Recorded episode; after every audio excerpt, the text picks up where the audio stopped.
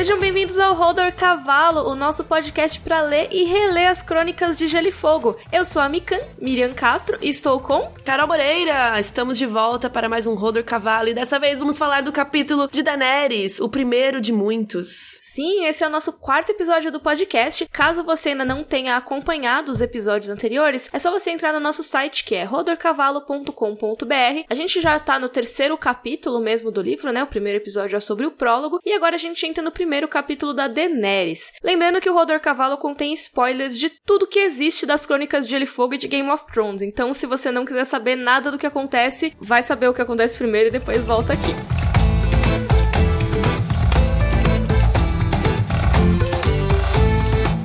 Vamos começar nosso bloco de perguntas. A primeira é da Larissa, que falou: Fiquei somente com uma dúvida. No podcast vocês disseram que a fé dos sete é uma religião politeísta. Porém, se eu me recordo bem, já foi dito que os sete não são sete deuses, e sim sete faces de um só Deus. Agora estou em dúvida. Afinal, a fé dos sete é politeísta ou não? E eu já vou fazer um meia-culpa aqui, porque fui eu que falei que era politeísta, e foi só porque eu tava no fluxo ali de fala, mas na verdade não é uma religião monoteísta monoteísta, na minha opinião. É, na verdade, a fé dos sete é uma fé que acredita em um Deus que tem realmente sete faces. Que, na minha visão, é alguma coisa relacionada a como se fosse santos, sabe? Que você tem vários santos, assim, que você acredita, cada um você reza pra uma coisa. Eu acho que a fé dos sete é mais ou menos isso, que eles têm várias faces, como pai, mãe, guerreiro, donzela, ferreiro, velha, estranho. Cada uma tem uma coisa que representa, né, é a maternidade, a outra que representa a inocência, a outra outra que representa a morte. Então é, é a visão que eu tenho. Até a Miriam comentou uma outra visão que você tem, né? Sim, é tipo no catolicismo que você tem a Santíssima Trindade, Pai, Filho, Espírito Santo, todos são facetas de um mesmo Deus, né? Eu imagino que a fé dos sete seja mais ou menos como isso. Então os sete deuses, na verdade, são essa faceta do mesmo Deus. Só que para as pessoas comuns costumam explicar como sete deuses mesmo. As pessoas encaram como se fossem sete deuses separados. Por isso até a minha confusão na hora de falar, porque a gente tá tão acostumado a falar sete deuses, que aí você pensa logo de cara, tá, se eles são sete deuses, eles são politeístas, né? Mas na verdade não, é uma religião monoteísta e na hora eu usei o termo errado. Então, obrigada por apontar isso. Não foi a única pessoa que apontou, teve outras pessoas que apontaram. Queria agradecer porque vocês estão espertos. E também é interessante porque a gente já tá adiantando isso, mas no capítulo a Catelyn não comenta. Ela fala que os meus deuses são assim,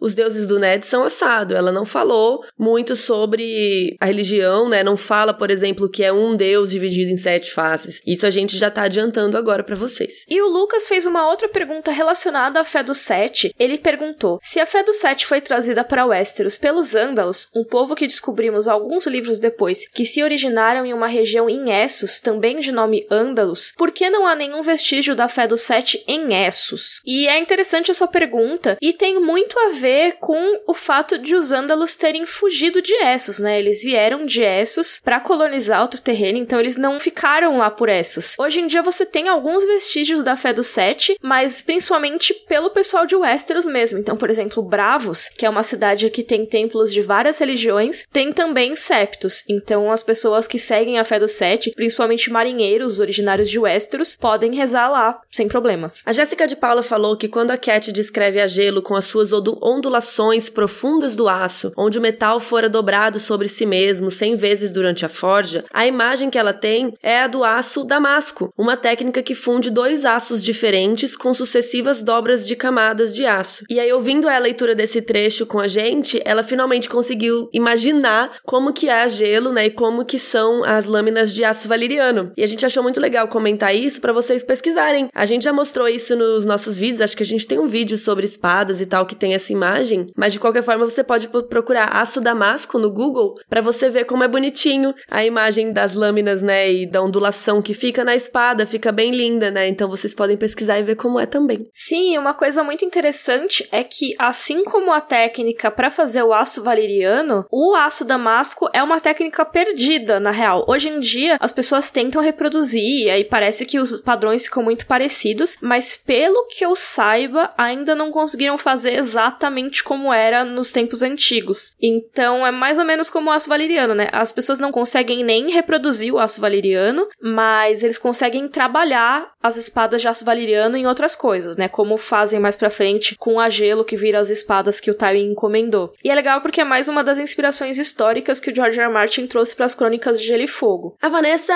Ashley falou que no capítulo é citado que a Lisa e o filho moram em Porto Real junto com o John Arryn. Sim, porque é, o John Arryn era mão do rei e como vocês sabem, né, o Ned quando foi mão do rei tem que morar lá em Porto Real. E aí ela ficou confusa porque, peraí, e quem tá cuidando do ninho da águia então, já que o Robin Arryn, né, o filho deles, é o herdeiro? E é óbvio que quando eu li essa pergunta, eu não sabia de cor, né, eu não lembrava, mas eu sabia uma pessoa que ia saber de cor. E essa pessoa se chama Mikan com três anos no final. Não, então, é que sabe o que que é? A pessoa realmente, ela tem que morar em Porto Real para ficar junto com o rei quando é mão do rei. Então, o John Arryn, depois da rebelião do Robert, ele teve que ir para Porto Real. Mas isso não quer dizer que não tenha ninguém cuidando do próprio castelo. Por exemplo, o Ned Stark, quando ele vai sair para Porto Real, ele deixa a Catelyn e o Robb lá cuidando, além de todo o pessoal lá de Winterfell. E com o John Arryn foi a mesma coisa. Ele foi, a Lisa também morava lá em Porto Real, junto com o filho deles, mas quem ficava responsável pelo Vale de Arryn nesse período era o Nestor Royce. Eu não consigo falar direito o nome desse cara. Nestor Royce. Junto fica difícil. Por quê? Ele era High Steward. Eu não lembro como é que é em português esse título. Eu acho que é Alto Guardião do Vale. Então é a pessoa que fica responsável enquanto o Lorde do Vale, que era o John Arryn, tava de fora. E até depois da morte do John Arryn, o Nestor Royce ele tenta casar com a Lisa, porque ele quer manter o poder que ele tem ali naquela posição que ele tinha enquanto John Arryn tava vivo. A Kelly Schmigel falou que é professora e tá bolando um jeito de usar os nossos podcasts para incentivar os alunos a lerem. Como os livros do veinho assustam pelo volume de páginas, essa divisão de um capítulo por quinzena é perfeita para os adolescentes que têm medo de leitura. E ela falou que vai experimentar e depois vai contar pra gente. E a gente amou esse e-mail muito. Ai, que demais! Adorei. A gente fica muito feliz que a gente pode estar tá incentivando a leitura de vocês e a leitura dos adolescentes, dos teens, uhum. porque realmente livro grande assusta, né, quando a gente é adolescente, quando a gente é criança. Mas vai ficar tudo bem. Quero saber, Kelly, depois, como que foi isso. Falando em livros, o Samuel falou: Olá, no último podcast, a Carol mencionou que estava com a versão de bolso das Crônicas de Gelo e Fogo, e eu gostaria de saber quais as principais diferenças entre essa e a normal e se vale a pena essa versão. Então, a gente já falou sobre isso em um vídeo, Samuel. Um vídeo recente que saiu no canal da Miriam, agora foi acho que um dos últimos, né, que saiu. E a gente explica uhum. todos os livros relacionados às Crônicas de Gelo e Fogo, tipo, todos mesmo. A gente explica a versão de bolsa, a gente mostra a diferença. Mas assim, na prática, respondendo bem a sua pergunta, é a mesma coisa. Então, dá na mesma. Mas entra lá no vídeo que a gente explica e mostra bem bonitinho. Sim, e vai ter no site o link certinho, tudo bonitinho. E o João Gabriel perguntou se a gente vai falar os nomes das cidades em inglês ou em português. Por exemplo, nesse episódio, que é o terceiro episódio, né? Nós falamos Corre Rio e Rocher do Casterly, que são os nomes traduzidos. Ele quer saber se a gente vai continuar falando assim. E nesse capítulo vocês esqueceram de mencionar o Mestre Paisel. Obrigado. Não é que a gente esquece necessariamente de mencionar os personagens, é que a gente seleciona os que são mais importantes para aquele capítulo e tudo mais, coisas que a gente acha mais relevantes de apontar. O Grande Mace Paisel, por enquanto, ele ainda não vai ser tão importante assim. Quando a gente começa a investigar o mistério do John Arryn e tudo mais, ele ganha mais importância, né? E sobre a gente falar português ou inglês, a gente sempre na nossa vida falou os títulos em português. Se por acaso sai alguma coisa em inglês, é porque saiu sem querer, né? A gente costuma falar mesmo em português porque a gente é PTBR com orgulho, nós é Brasil, entendeu? É tetra. E a gente fala português e a gente gosta de falar os títulos em português. Inclusive, sempre que eu trabalhei nesse meio, sempre que eu trabalhava no Omelete, eu fazia questão que todo mundo falasse os títulos dos filmes e das coisas em português, porque a gente é brasileiro, entendeu? A gente não desiste nunca e a gente fala português. E tem até um pessoal que critica, às vezes, nos próprios vídeos, né? Às vezes o pessoal fala, ah, é porque não fala River Run, fala Corre Rio, que coisa feia. Gente, é exatamente a mesma coisa o significado. A gente só acha feio porque a gente tá acostumado a ver os nomes tudo em inglês. Não mudou nada no significado. Eu, quando eu tinha começado a ler, eu estranhei, porque realmente eu me acostumei mais com os nomes em inglês. Mas, no fim das contas, é a mesma coisa. Eu acho que as traduções de nomes são, em geral, muito boas. Corre Rio, River Run, tipo, gente, é igual, sabe? É, mas se você tem gente que acha feio, tem gente que acha feio o Ryan Gosling, entendeu? O que, que eu vou fazer? Problema de cada um, né? Cada cal, cada qual. É, mas a gente não tá falando do João Gabriel, tá? Ele só perguntou numa boa. Eu tô falando de outras pessoas que criticaram e, e até nos comentários do site e tudo mais. E assim, vamos continuar falando em português, mais fácil para todo mundo compreender. Nossa, a gente é brasileiro, a gente tem que ter orgulho da nossa língua e da tradução a tradução. E a gente tá lendo em português, sabe? Se tem gente lendo em inglês, são poucas pessoas. A gente tem que lembrar que tem gente que nem fala inglês, sabe? A gente Sim. tem que fazer um programa, uma parada acessível. É, eu acho muito feio essa galera que fica tipo, ai, porque eu tenho que falar inglês, não sei o quê. É, é muito bom falar inglês, é muito importante. Eu sempre incentivo é, falar línguas. Vocês sabem que eu amo estudar línguas. Mas a gente é brasileiro, cara. A gente tem que falar a nossa língua e a gente tem que fazer uma parada que é acessível para todo mundo. E é nós. Concordo completamente. É isso aí.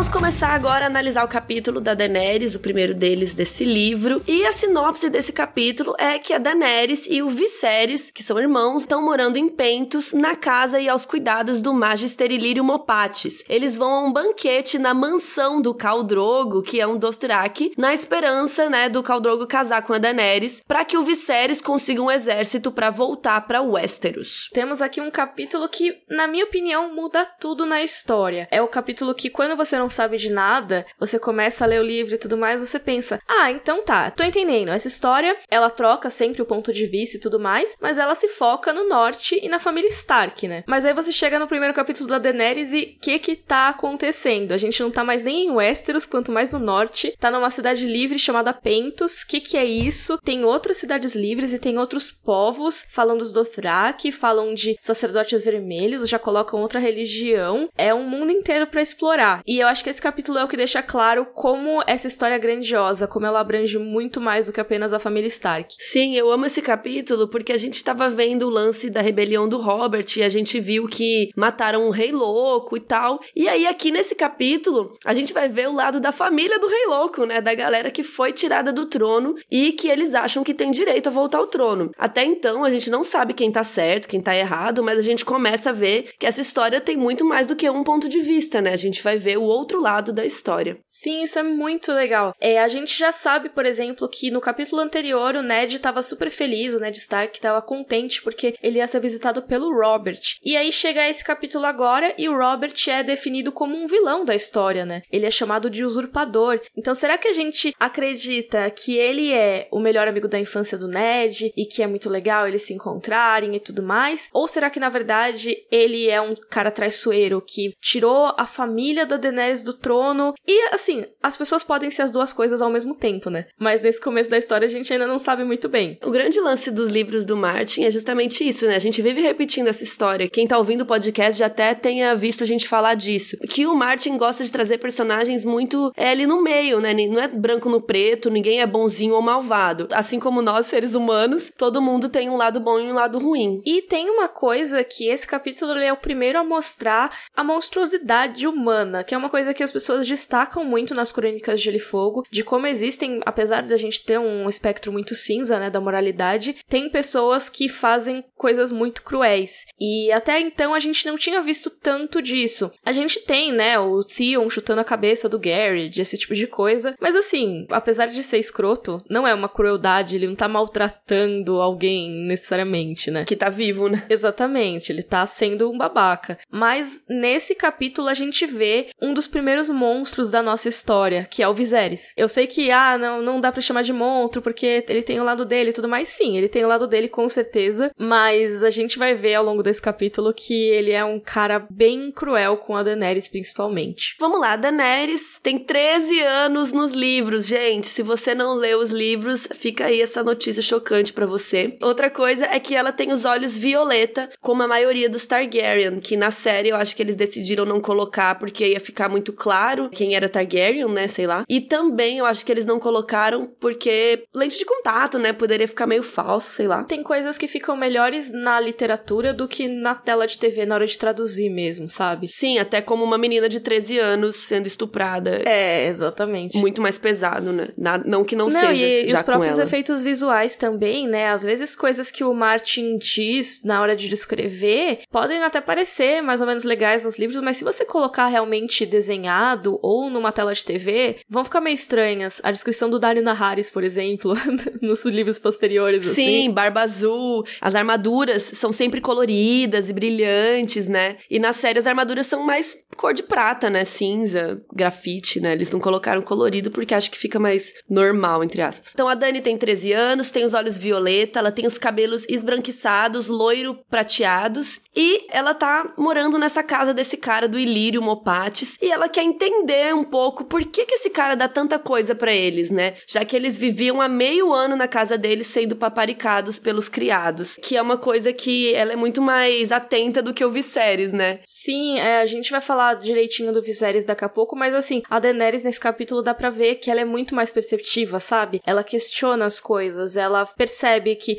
nem tudo vem de graça, sabe? É aquela famosa frase né, do não existe almoço grátis. Ela fala isso sem falar isso sobre a cidade de Pentos. Ela pensa, pô, aqui em Pentos essas coisas dificilmente vêm de graça, ele tem que ter algum interesse por trás. Então a gente vê o capítulo todo a Daenerys questionando por que, que as coisas acontecem, o que cada coisa significa. Lembrando que esse é um capítulo da Daenerys, então é do ponto de vista dela, né? Ela que tá pensando e narrando ali aquelas coisas pra gente. É, a gente também descobre que a Dany nunca viu o Westeros, que a gente vai contar melhor daqui a pouco, e que ela já teve o seu sangue, ou seja, ela já menstruou, então, apesar de ter 13 anos, ela já tá pronta para casar, de acordo com eles. E eles também falam que ela é do sangue da antiga Valíria, disse o Ilírio, né? Que ela é filha do antigo rei e irmã do novo rei. Então a gente começa a falar: hum, peraí, quer dizer que aquele rei que mataram lá no capítulo anterior, ela é filha desse rei, e esse cara aí, esse Viserys, teoricamente tinha que ser o próximo rei. E por causa disso, ela é muito valiosa para casamentos, né? Ela tem um sangue puro, um sangue real, um sangue que vale muito. E a gente vai ver como que esse sangue dela vai ser usado, como que ela vai ser vendida. E o Viserys, ele é uns 8 anos mais velho do que a Daenerys, então ele tem lá pros seus 21 anos por aí. E também tem os mesmos olhos com esse tonzinho claro de lilás, o cabelo loiro prateado, carinha de Targaryen, os dois muito parecidos, né? E nesse capítulo a gente vai percebendo que ele quer subir ao trono, ele acredita que ele é o próximo rei por direito de sangue, né? E que ele foi usurpado por meios traiçoeiros. No capítulo inteiro você percebe que o Viserys vive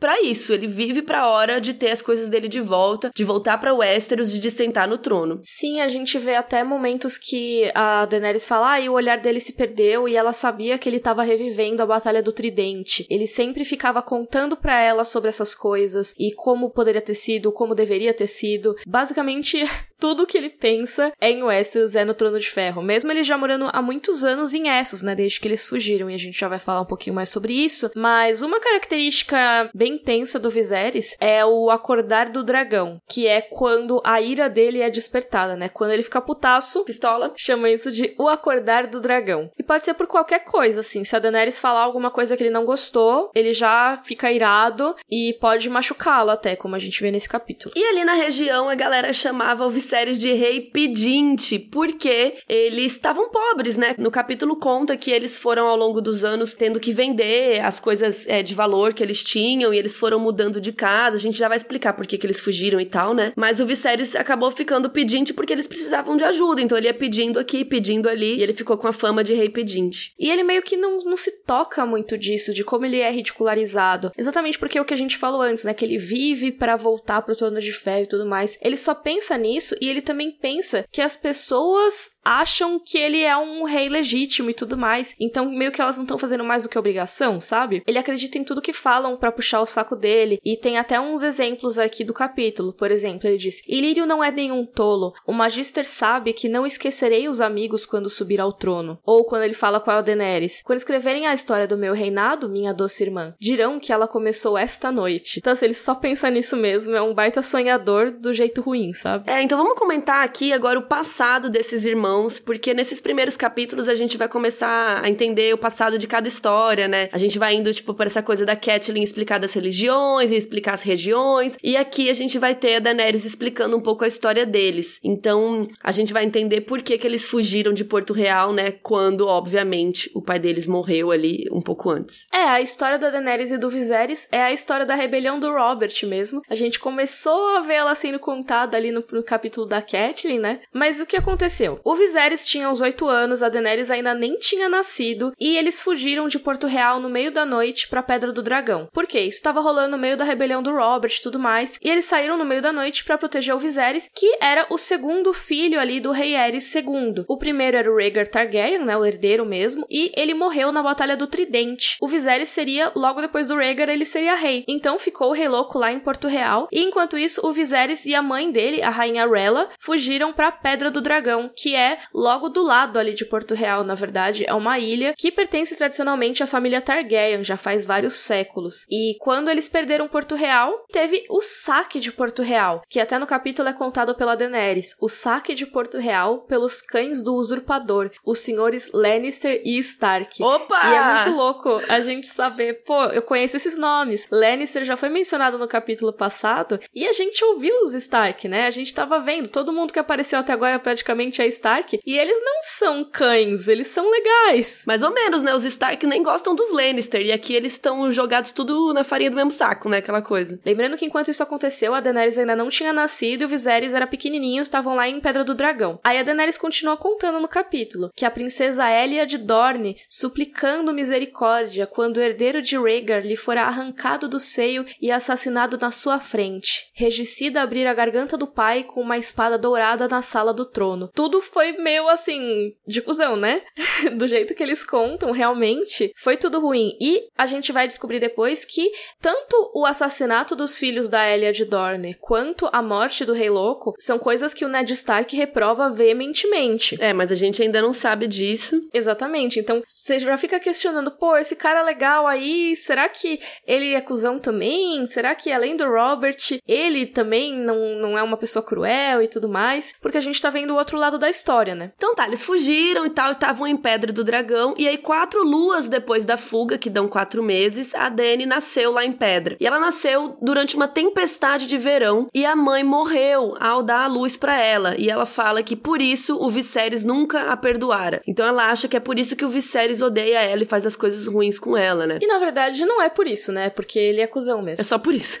Só porque ele é cuzão. Logo depois eles fugiram de novo, antes do irmão do usurpador, que a gente ainda não conhece, mas provavelmente eles estão falando de quem? Do Stannis, zarpar com a sua nova frota. Então o Stannis estava indo para lá para tentar pegar eles, né? Pegar os herdeiros do rei, porque é importantíssimo, né? Você não pode só matar o rei, você tem que matar os herdeiros, senão um dia eles vão voltar para te ferrar, que é mais ou menos o que tá acontecendo aqui. Então eles fugiram de novo. No meio da noite eles fugiram, e é lógico que eles não fugiram sozinhos, né? Porque o Viserys era uma criancinha, a Daenerys tinha acabado de nascer. Tem um cavaleiro chamado Sir William Derry, que era um cara muito fiel à casa Targaryen, provavelmente. Um dia a gente pode falar mais sobre o Sir William Derry, mas enfim, ele juntou mais quatro homens leais e eles pegaram as crianças e as amas, né, de companhia deles e foram para Bravos. Então assim, eles fugiram para longe, para cidades livres, para ficar longe do alcance do Stannis. Então quando ele chegou lá no castelo, as crianças Targaryen tinham escapado pelos dedos dele. E mais para frente até nos livros a gente vai ver que isso é um grande ponto de ressentimento entre o Stannis e o Robert,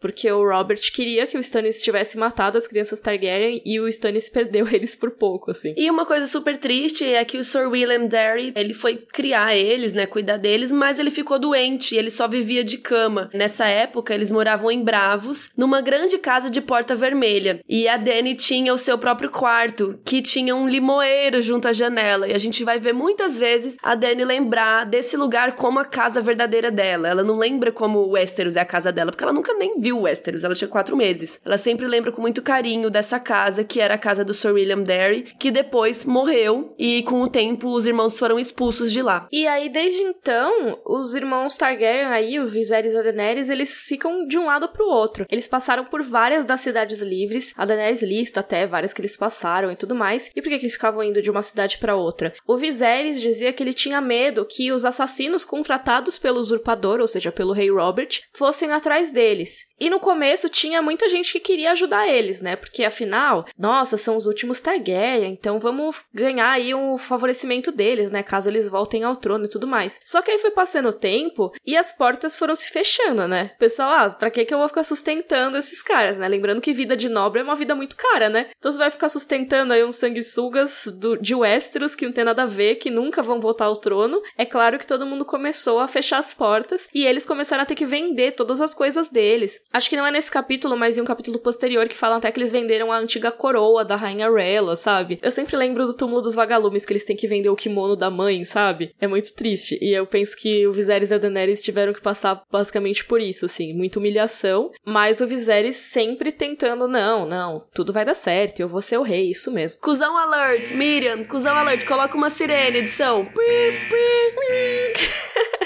Temos aqui nosso cuzão alert pro Viserys, né? Que, gente, pelo amor de Deus, olha esse homem. Ele é muito cuzão com a irmã. Ele é muito. Do nada, eles estão conversando e ele, ah, não, porque não sei o que, não sei o que lá. E aí começa a apertar, beliscar o mamilo da própria irmã. Isso já seria uma coisa bem cuzona. Mas é só uma das atitudes abusivas que o Viserys tem com ela. A Daenerys, nesse capítulo, o que que tá acontecendo, né? Ela vai ser apresentada para casar com o Khal Drogo. Por que que o Viserys quer que ela case com o Khal Drogo? Porque ele quer o exército do Khal Drogo, né? Ele tem um Calazar com dezenas de milhares de homens e quer isso para invadir Westeros. Para isso, ele vai basicamente vender a irmã dele. Ele tá trocando o casamento por um exército. E a Daenerys pede: "Por favor, não quero ser a rainha dele. Eu quero ir para casa". E nesse caso ela tava falando: "Quero ir para casa", tipo, para casa do Ilírio, sabe? Porque ela queria só voltar e dormir e sair de onde ela tava. Mas ele ficou pistolaço. É, e ela chora até falando: "Por favor", ela implora, tipo, chora falando que ela não quer casar com o Drogo, até porque a gente vai descrever o Drogo daqui a pouquinho melhor, mas um Calazar, né, um Cal, eles são vistos como selvagens, né? Eles são vistos como tribos, né? Uma coisa assim bem away do que a galera de Westeros está acostumada. Então ela tem muito medo do que o Drogo pode fazer com ela, com razão, né? E aí tem uma fala horrível do Viserys que nós vamos ler agora, que ela fala que ela chora, ela não quer e tal. E aí ele fala que se para voltar para Westeros, ela tiver que se casar com ele e com ele do dormir, assim o fará. Ele deixaria que todo o seu calazar fudesse com ela se fosse preciso, todos os 40 mil homens dele e também os seus cavalos, se isso fosse necessário para obter o meu exército. Alerta, cuzão! Vai, sirene! Ué,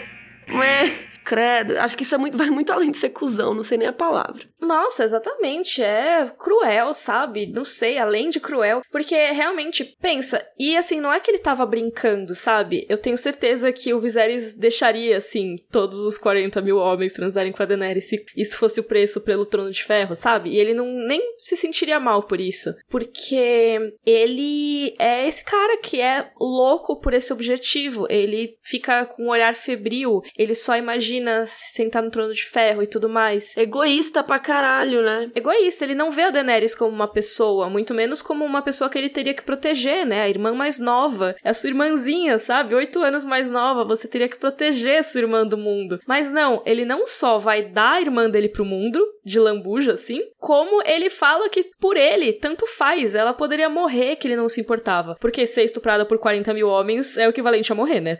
Pior do que morrer. E também pelos cavalos, se, se fosse preciso, sabe? Vai se ferrar. Exatamente. Por mais que seja exagerado, eu tenho certeza que se ele tivesse que fazer a Daenerys morrer, tanto faz para ele. Tanto faz, total. E aí o capítulo acaba, ele fala essa frase e aí ela vai conhecer o Drogo. Logo em seguida dele falar isso. Então, assim, o capítulo acaba de um jeito você fica, meu Deus, coitada dessa menina. É horrível o fim do capítulo. Você fica tipo, meu Deus, como lidar, né? É, e tipo, vai lá, arruma sua postura e sorria para ele, sabe? Ela vai lá e sorri para ele, porque ela sabe que se ela não sorrir, coisa pior pode acontecer.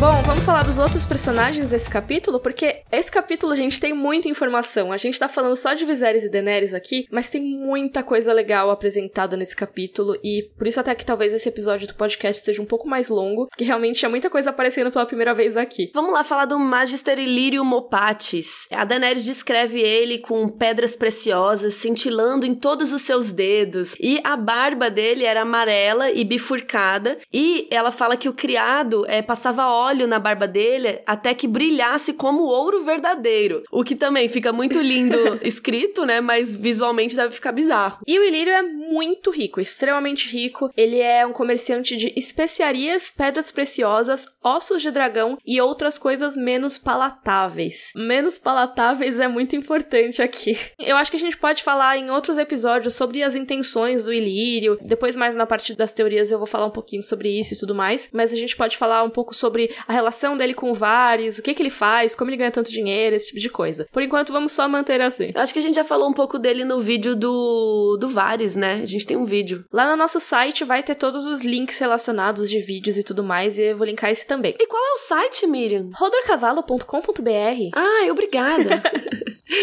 E aí, o Ilírio tinha amigos em todas as nove cidades livres, em Vaz Dothrak, que é onde os Dothrak moram, né? Ali as, ficam as, as mulheres e tal. E junto ao Mar de Jade. Então, assim, o cara é muito sociável, tem amigos em todos os lugares, muito. Como que chama a palavra? Influencer, né? Ele é influencer. É. ele é o medieval influencer. É, eu acho legal uma menção aqui que fala, né? Ele tem amigos junto ao Mar de Jade, nas terras, não sei o que, lendárias e blá blá. E não fala o nome, mas o lugar que a gente vê depois, perto do Mar de Jade, é Karth, né? O lugar que o Ilírio tem as conexões e tudo mais. Tanto que é o lugar que depois o Barris encontra a Daenerys, etc. Só um parênteses aqui. Sim, e aí a Daenerys também fala que dizem sobre o Ilírio que também ele tem vários amigos, não sei o quê, mas que não existe um amigo que ele não venderia por um preço justo. Ou seja, ele é traíra, né? Um detalhe do Ilírio que pode não parecer grandes coisas, mas é muito interessante, é que ele move-se com delicadeza para um homem tão corpulento. Isso pode parecer besteira, mas depois que a gente vê a história dele com Varys e tudo mais, ele é um cara que tem muita técnica. Então faz sentido ele se mexer assim com tanta delicadeza, sabe? Ah, sim. E eu lembro também que, que ela fala corpulento, mas, mas depois quando o Tyrion encontra ele lá na frente, o Tyrion sempre descreve ele de um jeito bem grosseiro, né? Que ele era gordo, é, que ele era que nojento. Ele é sim. E o Caldrogo aqui, um dos mais importantes do nosso capítulo. É interessante mostrar que o Caldrogo não tinha mais do que 30 anos, né? A Daenerys imaginava ele um pouco mais velho, talvez. E ele tinha pele de cor de cobre polido e o bigode com, preso assim, com anéis de ouro e de bronze. Mas o que assusta a Daenerys de verdade é o rosto dele, que é duro e cruel, com olhos frios e escuros. E o Viserys explica para Dany a trança que ele usa, que chega até bem abaixo do cinto e das nádegas. Cabelo comprido, gente. É, e ele explica que quando os Dothraki são derrotados, eles cortam a trança em desgraça. Então, assim, para todo mundo saber que você é shame on you, né? Shame, shame. pra saber que você Sim. perdeu. Então, quem tem a trança curta é porque perdeu recentemente. Quem tem a trança comprida é um guerreiro fodão. E, no caso do Caldrogo, ele nunca tinha perdido um combate. E aí, todos os elogios que rasgam, né, do Caldrogo, que ele é bonito, ele é alto e feroz, ele é destemido em batalha, ele é rico, ele é o melhor cavaleiro que alguma vez montaram um cavalo, é um arqueiro demoníaco, ele é tão rico que até seus escravos usam colares de ouro. Meu Deus, que homem incrível! Como assim? Mas é lógico, a Daenerys vê os olhos frios e escuros, vê que, poxa, ele é um bárbaro, sabe? Ele é de uma cultura diferente. O que, que eu vou fazer com esse cara? Não, e ela tem 13 anos, né, gente? Ela é uma criança. Sim, exatamente, tem isso. Mas o que, é um Cal, né? O Cal Drogo, por que, que ele é Cal? Ele é líder de um Calazar Dothraki. O Calazar é um bando, é como se fosse um exército, né? E o Calazar dele, a serva do Ilírio diz que ele tem 100 mil cavaleiros. Mas depois o Viserys fala, ah, são 40 mil homens. Provavelmente são 40 mil mesmo, por aí. Mas ainda assim é muita gente. Sim, e aí ele tem um palácio em Vaz Dothrak que tem 200 quartos e portas de prata sólida. Ele tinha uma mansão de nove torres que tinha sido oferecida ao Cal pelos Magisters de Pentos, né? Que eles sempre eram muito generosos com os Dothrak, acho que por causa de medo deles, né? Isso é uma diferença muito legal entre os livros e a série, porque na série a gente vê os Dothraki bem como bárbaros mesmo, assim, ai não, eles acampam só.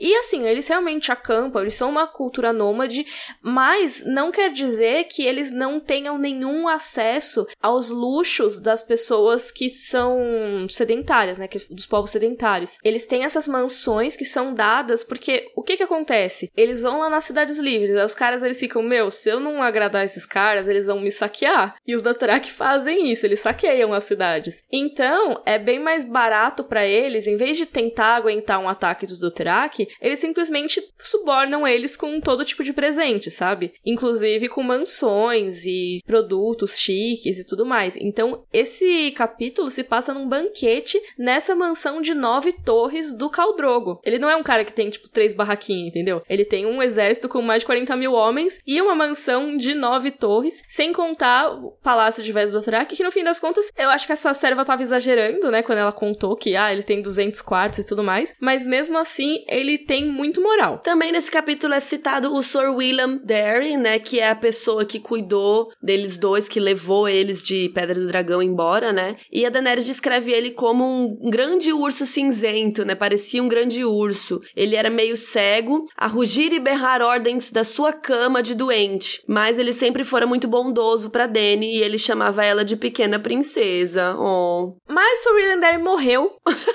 e Morreu! Temos aí. Morreu.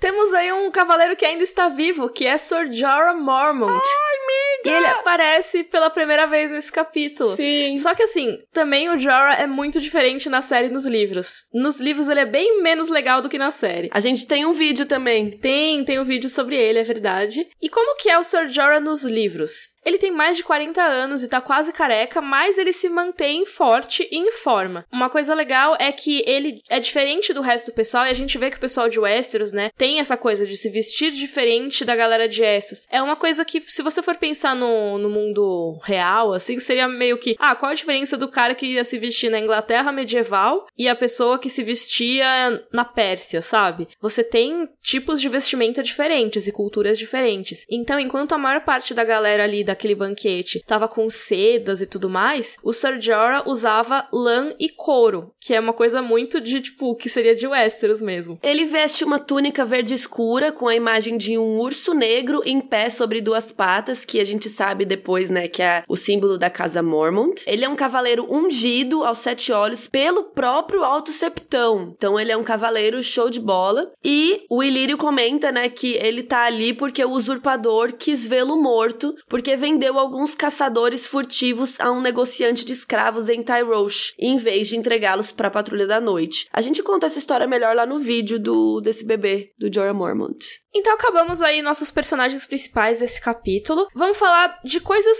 legais que foram apresentadas nele também. Acho legal que mostra uma perspectiva diferente sobre o Westeros. Por enquanto a gente tava lá dentro de Westeros, então eles não iam pensar, ah, como é o Westeros, sabe? Como um todo. Pensava mais, o que, que é o norte? O que, que é pra lá da muralha? E tudo mais. E agora a Daenerys, como ela tá em outro continente, ela fala sobre a perspectiva dela de Westeros. No outro lado do Mar Estreito havia uma terra de colinas verdes e planícies onde torres de pedra se erguiam e cavaleiros de armadura cavalgavam para a batalha sob os estandartes de seus senhores. Os Dothraki chamavam essa terra de Resh Andali, terra dos Ândalos. Viserys chamava de Nossa Terra. Oh, coitado. É bem bonito, tipo, apesar de ser de odiar o Viserys, é muito forte essa coisa do exilado, né? E é uma coisa que a gente vê muito, né, nas histórias, isso de você ser afastado da sua terra e você querer voltar um dia e não ter como voltar. É um drama que a gente vê também no, nas próprias crônicas de Gelo e Fogo mais pra frente, com o pessoal que apoiou os Blackfires, né? O pessoal da Companhia Dourada foi todo mundo exilado de Westeros e o que eles querem mais do que tudo é voltar um dia.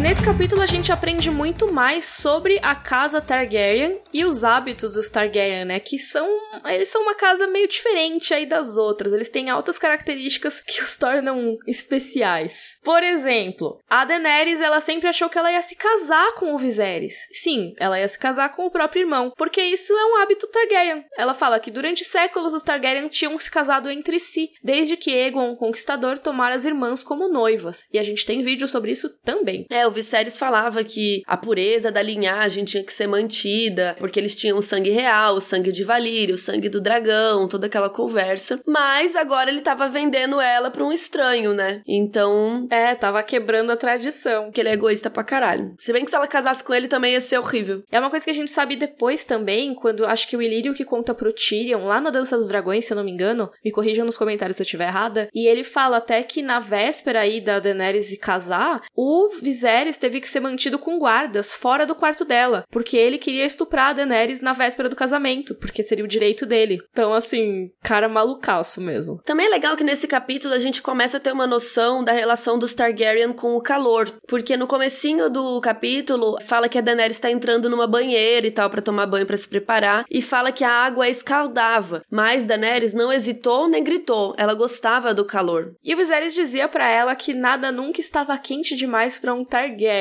Só que sabendo como o Viserys morre depois é kkkk, né? Porque cada cá uma gota de ouro. Uma coisa desse capítulo é a política de Westeros, porque a gente vê como o Viserys tem uma visão um pouco deturpada, bastante deturpada na verdade, sobre como seria essa conquista dele de Westeros, quais casas apoiariam ele, como que funcionaria toda essa treta. Por quê?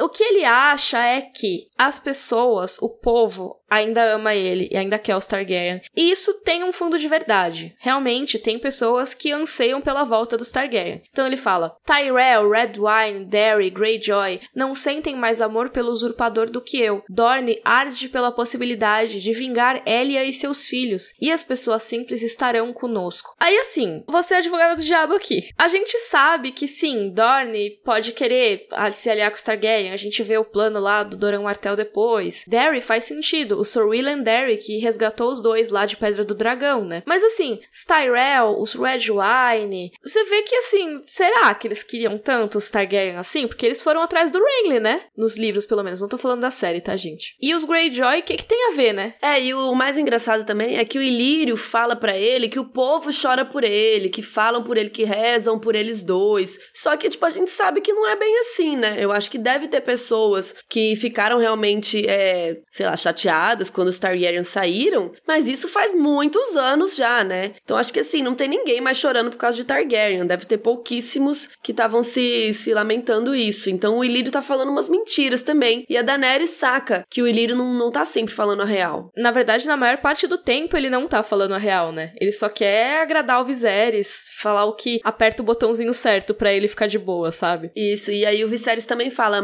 matarei eu mesmo o usurpador. Prometeu. Ele que nunca matara ninguém, né? Tipo a Dani pensando. Tal como ele matou meu irmão Rhaegar. E o Viserys fala que também vai matar Lannister, o regicida, pelo que ele fez ao meu pai. Ou seja, o Jaime. Mas a gente ainda não sabe quem é o Jaime. Outra informação que tem nesse capítulo, bem de leve, na verdade, é outra religião. Que a gente só vai ver bastante desenvolvida mesmo, assim. Lá pro segundo livro, vai ganhar mais destaque. Mas é a religião do Deus Vermelhos, de Rulor. Por quê? A Daenerys, ela consegue ouvir da janela dela os sacerdotes vermelhos cantando enquanto eles acendiam suas fogueiras noturnas. E o próprio Ilírio é um cara que curte o Senhor da Luz. Ele fala que o Senhor da Luz abanha em bênçãos nesse afortunado dia e fala que o Senhor da Luz protegeria as muralhas contra os Dothraki, mas que ele prefere não arriscar, né? Por isso que ele suborna os Dothraki, esse tipo de coisa. E nesse capítulo é a primeira vez que a gente vê o tanto de nomenclatura que é dada para Dany e pro Viserys, da onde que vem esses nomes todos. Então aqui nesse capítulo a gente vê o nome do Viserys, que seria Viserys da casa Targaryen, o terceiro de seu nome, rei dos Ândalos, dos Roinares e dos primeiros homens, rei dos sete reinos e protetor do território. E já a Daenerys tem menos nome por enquanto, né, porque ela ainda não é rainha nem nada. Ela é só irmã do rei, então é sua irmã Daenerys, filha da tormenta, princesa de pedra do dragão. Aos poucos a gente vai ver que vai aumentar esses nomes dela aí.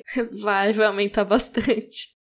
Vamos para as diferenças entre a série e os livros? Vamos! Ok, acho que a primeira coisa é a gente já comentou das diferenças físicas aí dos personagens, né? Os olhos, né, são diferentes e tudo mais, a barba do Ilírio. A roupa da Daenerys é um pouco diferente na série. Ela usa uma roupa mais branquinha, né? Um off-white, a Carol colocou aqui no roteiro. No livro é um tom mais profundo de ameixa, né? O vestido é um vestido de seda que diz que vai reforçar o lilás dos olhos dela, né? E ela também usa um colar de ouro com com antigos glifos valerianos. O que eu acho que é mais interessante da diferença do livro pra série é que eles vão até o Drogo, não o contrário, como uhum. na série, né? É, e eles saem no escuro ainda, e eles vão num banquete na casa do Drogo, um banquete assim, uma festa, cheio de convidados, muitos senhores de cavalo do Otrak. Eles falam até que tem bigodes pendentes presos por anéis de metais. Então, assim, tem uma galera, sicário, mercenário de pentos. Assim, uma festa show de bola. E a Daenerys era a única mulher da festa. Essa descrição do banquete é muito legal. Foi um dos primeiros momentos que eu acho que a série perdeu na adaptação, assim. Porque eles perderam a oportunidade de mostrar como os Dothraki não são simplesmente bárbaros, sabe? Eles têm grandiosidade nas construções nos banquetes também. É uma coisa muito menos simples do que apresentada na série de TV, né? E também de como eles são um povo cosmopolita, né? Na verdade, apesar de ter todos os defeitos e eles serem um povo que comercializa escravos e conquista e destrói população tudo mais, os Dothraki, eles interagem com muitos povos. Você vê isso no banquete, né? Então você tem toda essa galera de várias cidades livres, você tem o pessoal de Iben, que é lá no norte, sabe? É tipo o pessoal mais. como se fossem os esquimós de Essos, assim. Tem lá. Tem o pessoal das Ilhas do Verão, que tipo, são mó longe. Tem lá. Mesmo assim, apesar de toda essa variedade, é todo mundo homem. Isso é muito assustador, é muito tenso.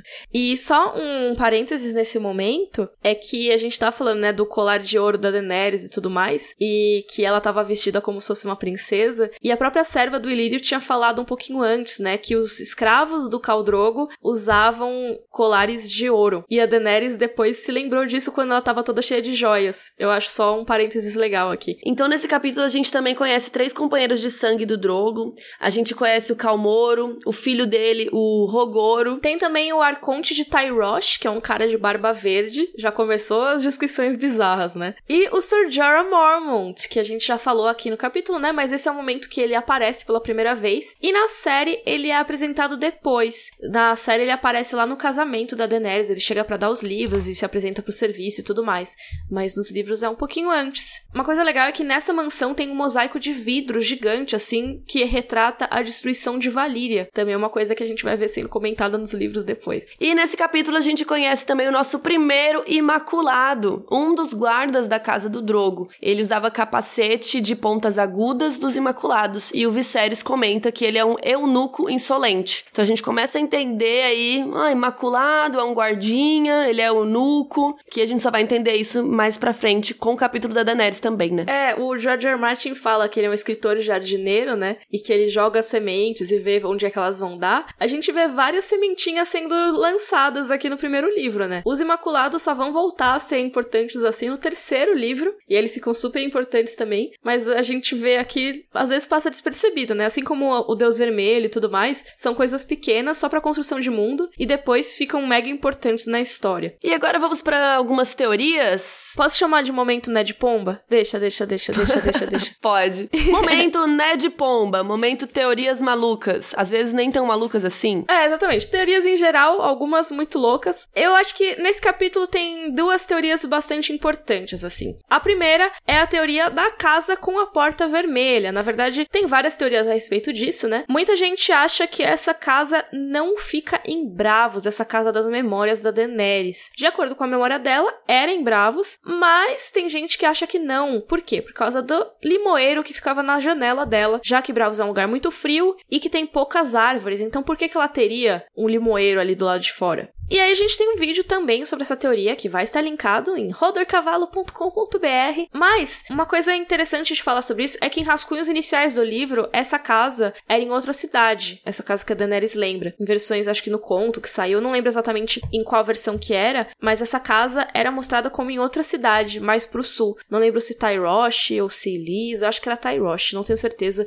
Digam aí nos comentários. Não sei se é tão importante também onde é o lugar que ela nasceu, cresceu e tudo mais, porque o objetivo da personagem continua a mesma coisa, sabe? Ela continua procurando a casa dela, a casa que tinha a porta vermelha, mesmo se não fossem bravos, é a casa, entendeu? É o lugar das memórias de infância. E ela só quer essa sensação de novo, sabe? De ser uma criança. Não quer dizer que tenha que ser em bravos. E também tem outra teoria que diz respeito à conspiração Blackfire, que a gente vai falar mais disso no podcast da Área 3, que é um capítulo que a área ouve o Ilírios e o Varys conversando e tal, e eles explicam um pouco do plano deles, então lá a gente vai falar mais disso. Porém, no quinto livro a gente sabe que o Varys e o Ilírio eles querem colocar o Egon no trono, né? O Egon só aparece ali no quinto livro mesmo, então esse plano aí deles não é mencionado tão cedo, até porque provavelmente esse plano ainda não existia, porque o George R. Martin não tinha pensado no enredo dos Blackfire, né? Quer dizer, assim, a gente não sabe exatamente se o Egon é um Blackfire e tudo mais, a maior parte das teorias indica que sim, mas ele pode pode não ser também. O que acontece é que no quinto livro, o Varys revela que o plano dele é colocar o Aegon no trono. E o Varys é um aliado do Ilírio, que tá ali com a Daenerys e o Viserys, ele que acolheu os dois e tudo mais. Então, se o objetivo deles desde o começo era colocar o Aegon no trono, por que que ele estava ajudando o Viserys? É muito estranho, né? Mas por que o pessoal fica falando isso de, ai, ah, mas nem tinha história Blackfire antes para ter esse enredo, esse plano diferente tudo mais? Porque realmente não tinha. O George R. R. Martin parece que ele começou a desenvolver esse conceito dos Blackfire depois da Fúria dos Reis, ou seja, depois que ele lançou o segundo livro. No Tormenta de Espadas já é, com certeza, já tinha toda a história dos Blackfire na cabeça, porque tem um monte de referências e tudo mais. Mas se você for pegar, por exemplo, a primeira história de Duncan Egg, você não vê referências às rebeliões Blackfire. E, tipo, a segunda história e a terceira focam muito nisso, né? Focam depois de que teve a batalha do campo do Capim Vermelho. Aí a terceira história foca muito na segunda rebelião Blackfire. Então ele não tem nenhuma menção nisso no começo, quer dizer que eu acho que ele não tinha ainda pensado muito bem nisso, né? A gente fala isso depois disso em um outro podcast. Mas eu queria saber a opinião de vocês mesmo sobre isso, porque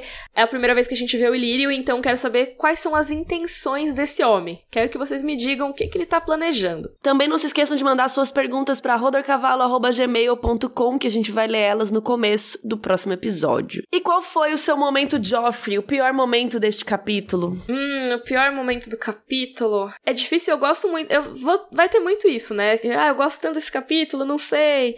Mas eu acho que a parte do Sir William Derry, a parte de contar, tipo, ah, William Derry ficava lá, me chamava de princesinha. Tipo, é importante porque mostra porque que ela gostava da casa e tudo mais, mas, sei lá, comparado com o resto do capítulo e com as informações e todos os subtextos que tem em todas as partes, eu acho que essa é a parte mais fraca. É, eu acho que eu vou classificar diferente, não vou falar da parte mais fraca, mas acho que o pior momento para mim, assim, o que dói mais lendo, sabe? É quando o final do capítulo que ele fala aquele texto todo, tipo, ah, se for preciso eu te dou para todo mundo te comer e os cavalos também e não sei o quê. E e aí o capítulo acaba com a Dani indo lá, sabe? É horrível. É tipo um momento bem. Chega a arrepiar, assim. Então vou colocar esse. Mas esse, sabia, Carol? Esse é meu momento preferido, na verdade. E assim, não quer dizer que eu seja uma pessoa do mal e goste de ver os outros sofrerem, mas é que eu sempre penso, não, meu momento que eu gostei mais do capítulo, sabe? O que que torna esse capítulo bom? E aí eu acho que esse é um momento, assim, que você vê como ela tem que aguentar tudo aquilo dentro da cabeça dela, sabe? De saber que tá tudo errado e ao mesmo tempo aguentar as pressões externas do irmão e ainda, de alguma maneira, tirar forças para dar um sorriso pro Caldrogo, assim. Eu acho incrível a maneira como o George R. Martin fez isso. E como que a gente vai chamar o momento favorito do capítulo? Vai ser o momento Ned? Momento Mestre Aemon? Então, não sei, a gente tava em dúvida, né? Se seria Mestre Aemon, Ned. Eu acho que o pessoal podia votar. Apesar de eu gostar muito do Ned Stark, eu acho que não é um, um nome, assim, que tenha muita força, sabe? Porque, porque o momento Joffrey é, tipo, pior, sabe? Nossa, péssimo. E eu não sei quem seria adequado para ser o extremo oposto disso, sabe? O mestre Aemon, cara. Ah, ele é muito fofo, mas também, será? Não sei, eu acho que as pessoas vão, vão votar. Então votem mais, deem mais sugestões de nomes pro momento favorito. Enquanto isso, eu vou falar o meu momento favorito, que eu acho que é quando conta a história Targaryen, assim, conta a história do Viserys e da Daenerys, e aí é um paragrafão que explica uhum. que eles fugiram e nananã. Eu gosto muito dessa parte, assim, de conhecer a história deles. É, é ótima e, mesmo. E, eu acho que é legal também porque a gente vê a diferença, né, de perspectiva que a gente estava tendo até agora, dos Stark, que são bonzinhos, lindos, e de repente, peraí, tem um usurpador aí nesse rolê. Será que esse cara é legal mesmo? O que que tá acontecendo? Então eu acho que é um momento que eu gosto. Esse capítulo é incrível. Queremos saber a opinião de vocês, então mandem aí pro nosso e-mail, rodorcavalo.gmail.com. E este foi o nosso quarto episódio do Rodor Cavalo. Queria muito agradecer a presença de Carol Moreira aqui e também a audiência de vocês. Fiquem ligados que daqui a 15 dias tem o episódio 5 e a gente vai ler o primeiro capítulo do Ned Stark, Eddard 1. Um beijo e até a próxima, pessoal. Rodor! Rodor!